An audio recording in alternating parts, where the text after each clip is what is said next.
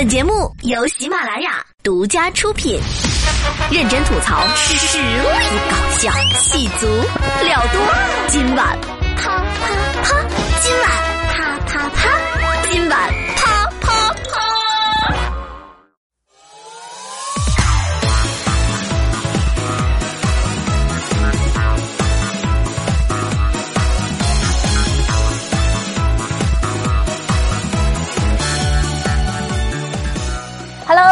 各位亲爱的 Ladies and 乡亲们，各位可爱的听众宝宝们，大家周三好又见面了，欢迎来到有十八般武艺，啥啥都不太会啊，但是永远行走在最新鲜、最潮流、最前沿的喜马拉雅村最欢声的主播小俏妞为你们带来的今晚啪啪啪。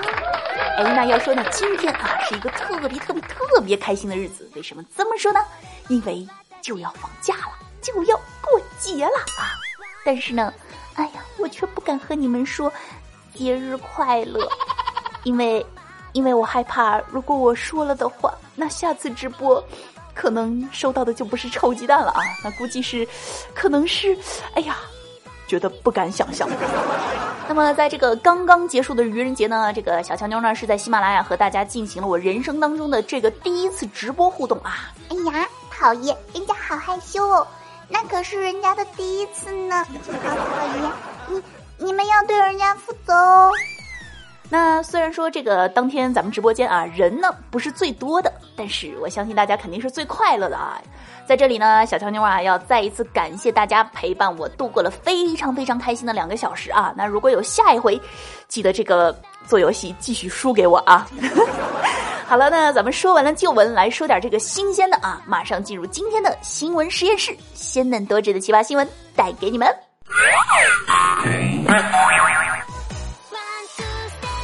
那这个话说尊老爱幼这个话题啊，大家一点儿也不陌生啊。这个是我们每一个公民都知道的这个道德准则。然而，总是有那么一些是吧不要脸的老人家啊，利用这条准则来道德绑架、为非作歹。那话说呢，就在这个四月一号啊，这个北京的一名大爷是刚刚乘上了这个八零七路公交车，然后就无缘无故坐到一名小姐姐的腿上。小姐姐当然很生气啊，于是呢，她想让这个大爷啊坐到旁边，可是大爷却说这个女孩不讲理，还对人家破口大骂。哎，要说呢，大爷的这个逻辑啊，我是真的不得不佩服啊。难道是因为当天过愚人节？可是。就算愚人节也不应该这么开玩笑啊！你说坐到别人的腿上啊，还说别人不讲道理，这难道是仗着自己年纪大就可以光明正大的耍流氓？幸好呢，这个咱们的群众的眼睛啊，那是雪亮的啊！周围的这个吃瓜乘客呢，纷纷是帮助这个小姐姐说话。然而，我们的大爷那是越说越兴奋啊，居然还怒怼乘客：“我跟你说，我听不懂，说普通话。”那据这个当天事发的围观群众们说啊，当时呢车上呢是还有其他座位的，而且呢这个小姐姐的座位呢也并非老弱病残专座。哎，那这样说来呢，这位大爷的初衷啊就非常值得让我们推敲和怀疑了哦，是不是如此用心良苦的倚老卖老？哎，真的是流氓不可怕，就怕流氓年纪大呀。不过呢，这个话又说回来了。你说咱们都是尊老爱幼的好宝宝，是不是啊？所以呢，不管这位大爷想坐在哪里啊，那咱们都是应该让着他的，就得宠着他，惯着他。这样呢，当下一次是不是他遇到一个这样广场穆桂英上车林黛玉的大妈啊，往人家腿上嘎一坐，那情节一定会非常精彩的。而且呢，正好赶上这个清明节马上来了啊！这个希望恶人啊、流氓老前辈能够好好的找这位大爷是吧？喝喝茶、聊聊天、叙叙旧啊！想带他一起飞呢，呃，我们也是求之不得的呀。那话说呢，这个到了清明节啊，就连这个娱乐方式都变得不一样了。嗯，这前两天呢，就有一位同学啊，和自己的老妈啊玩自杀，搞失联。哎，结果害得这位焦急的老妈呢，是求助了警察叔叔之后呢，发现，我去，儿子因为打游戏太嗨啊，居然把自杀这事儿给忘了。哎，只能说游戏真的是一个好东西啊！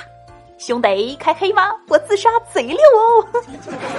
哎，那看来呢，这个果然是啊，一到放假前，大家都有点这个放飞自我了啊。那接下来呢，就给大家说一个最新的这个研究结果啊，给大家提提神儿、醒醒脑。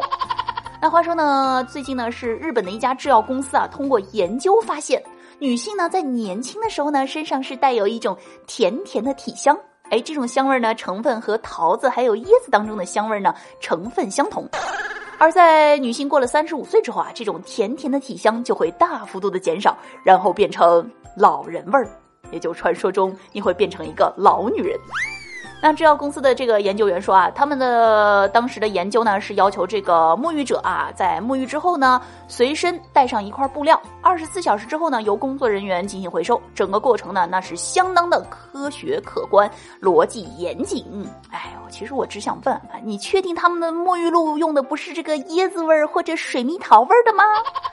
但是啊，如果呢说这个研究真的是客观严谨啊、公正科学的话，那么以后千万不要再闻到女生身上的香味之后说这个是化妆品的味道了，因为这个说法呢不仅仅不科学，更会让你单身一万年找不到女朋友。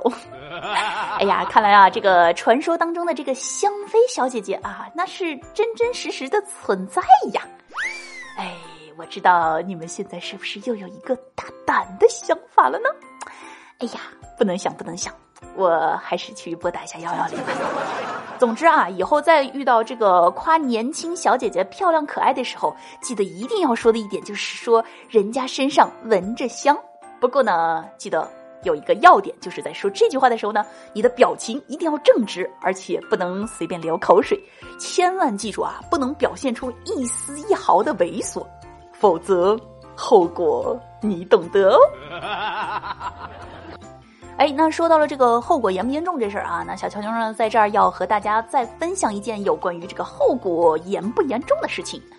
那话说呢，近日在这个坦桑尼亚的这个塞伦盖蒂国家公园里面啊，有三头猎豹干了这么一件事儿，是什么事情呢？就是呢，这三头猎豹啊跳上了一辆越野车，然后呢，其中有一头这个好奇的小猎豹啊，还钻进了这个车里面，把当时那个游客吓得那是，哎呀，全程纹丝儿没动，保持了十分钟之久。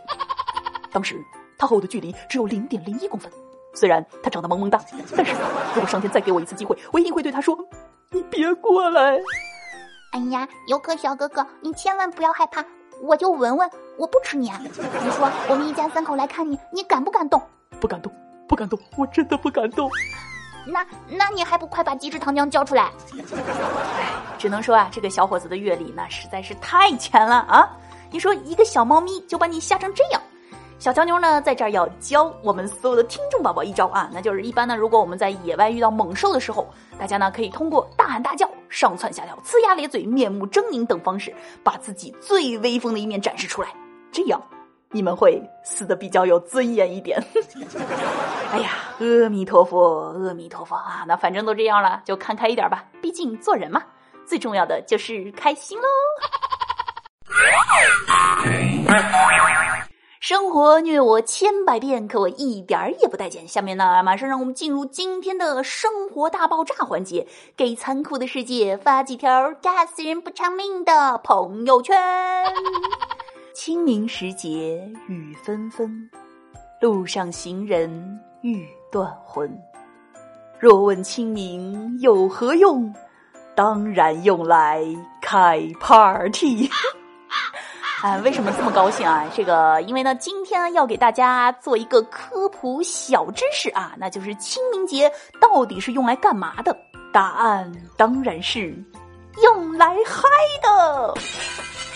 亲爱的朋友们，清明节又到了，在这个节日里，你有没有干过什么蠢事儿呢？比如说，给你的老师发一条“清明节快乐”。哎，不过呢，如果你的老师真的有文化啊，那他可能会知道清明节那在当年真的是一个不灵不灵让人愉快的日子。今天是个好日子，嘿，心想的事儿都能成。而且呢，就是大家现在所熟悉的这些清明节习俗啊，像这个什么插柳条啊、吃青团、扫墓等等等等，其实这些习俗一开始和清明节压根儿没有半毛钱关系。我不信，你快来说服我。那今天呢，我们的这个生活大爆炸就要来和大家说一说这个清明节为什么是用来嗨的。那要说到清明节呢，不得不提到的另外两个节日呢，就是上巳节和这个寒食节。首先呢，我们来说一下第一个老前辈啊，就是这个上巳节。那话说呢，这个上巳节呢，在古代啊，那绝对是节日当中的全能型选手，因为呢，在这一天能够干的事儿啊，那实在是太多了。这个上巳节那是上管妖魔鬼怪，下管男欢女爱，专怼不人不鬼，主治不孕不育。那据说呢，当年这个连汉武帝这么牛逼的人啊，那年轻的时候都是在当天求过子的。哎，苍天在上，我要努力生娃，努力生娃，努力生娃。那话说呢，这个上巳节的主要活动之一啊，就是这个招魂辟邪。然而呢，这个柳条那是传说当中自带驱邪功能，所以呢，成为这个招魂的一个重要道具。于是呢，在上巳节这天，人们纷纷会编柳条，然后折柳枝戴在身上。哎，兄弟，你那根好弯呀？哎，兄弟，你那根也不错呀。那除了这个招魂呢，上巳节还有一个非常非常非常 happy 的活动，那就是呢，在这个巫师的指导下啊，大家一块儿洗冷水澡。哎，那这个时候是不是有一些些好奇？这个洗澡的时候，请问是啊男生女生分开洗呢，还是大家一块儿洗呢？当然是一起洗。哎，所以啊，在这样一个大型的集体露天混合浴当中啊，自然呢是免不了男女勾搭啊。利用这样一个坦诚相见的机会，那是骚哥骚妹们纷纷牵手成功的好机会。好的，现在让我们用热烈的掌声，恭喜我们的二号男嘉宾和我们的十一号女嘉宾在泳池牵手成功。你是风儿，我是沙。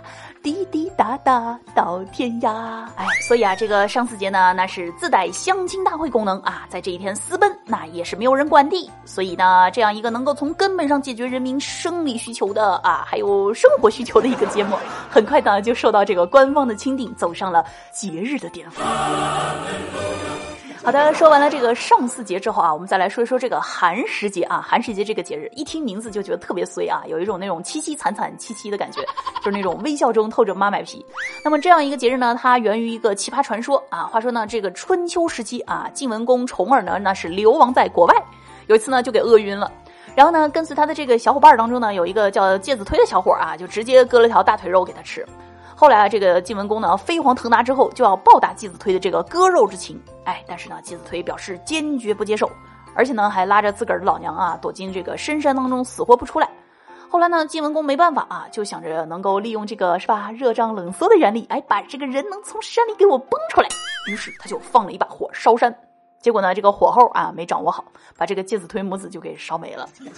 后来呢，这个事儿啊让重耳呢非常的后悔，于是呢，他为了纪念自己的这个小伙伴介子推，就下令所有的人啊，在一段时间之内不准玩火啊，只能吃冷饭。于是这样一个凄凄惨惨戚戚的寒食节就诞生了。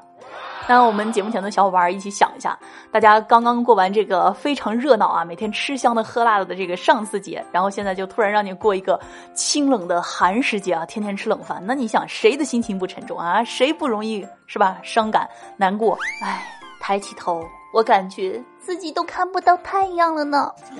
于是呢，大家就在这个寒食节期间啊，决定是吧，扫扫墓啊，祭拜一下祖先啊，是吧？反正连口热饭都吃不上，怎么悲惨怎么过吧。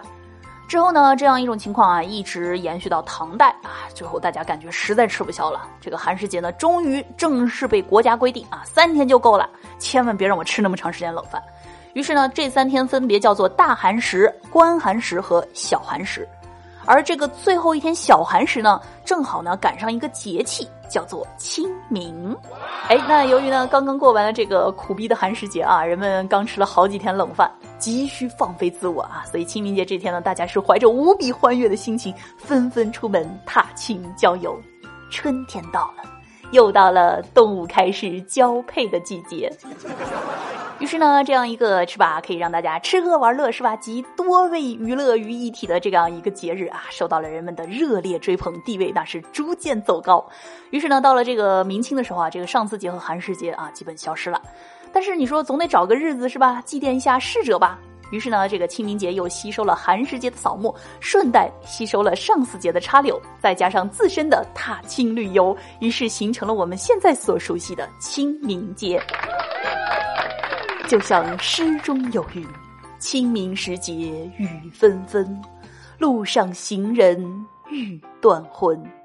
借问酒家何处有？牧童遥指杏花村。”想当年，大家看到“酒家”两个字，是不是觉得杜牧他是去借酒消愁？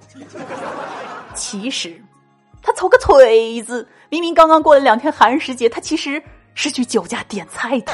好了，最后我要祝大家清明节快乐，不要打我啊！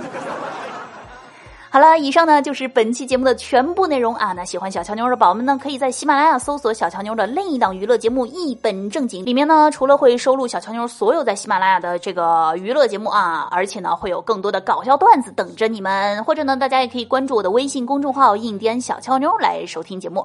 那如果呢想要和我聊天互动，想要活捉我的呢，可以加入咱们家的这个 QQ 二群五四幺九九七零幺二五四幺九九七零幺二。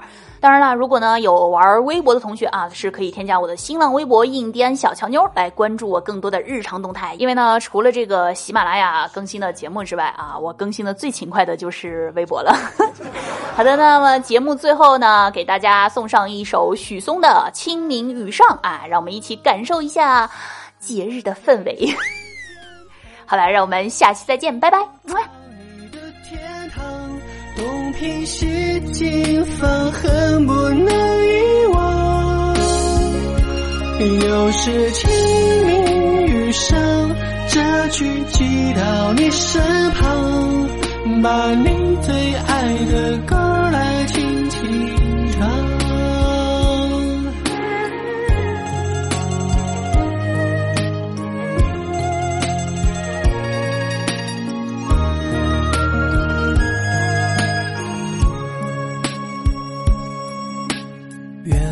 幽情悄然空灵，声催天雨。卷卷心事说给自己听。月影重重，烟火几重，烛花儿红。红尘旧梦，梦断都成空。雨打湿了眼眶，年年已经。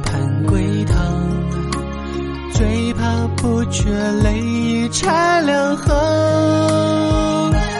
我在人间彷徨，寻不到你的天堂。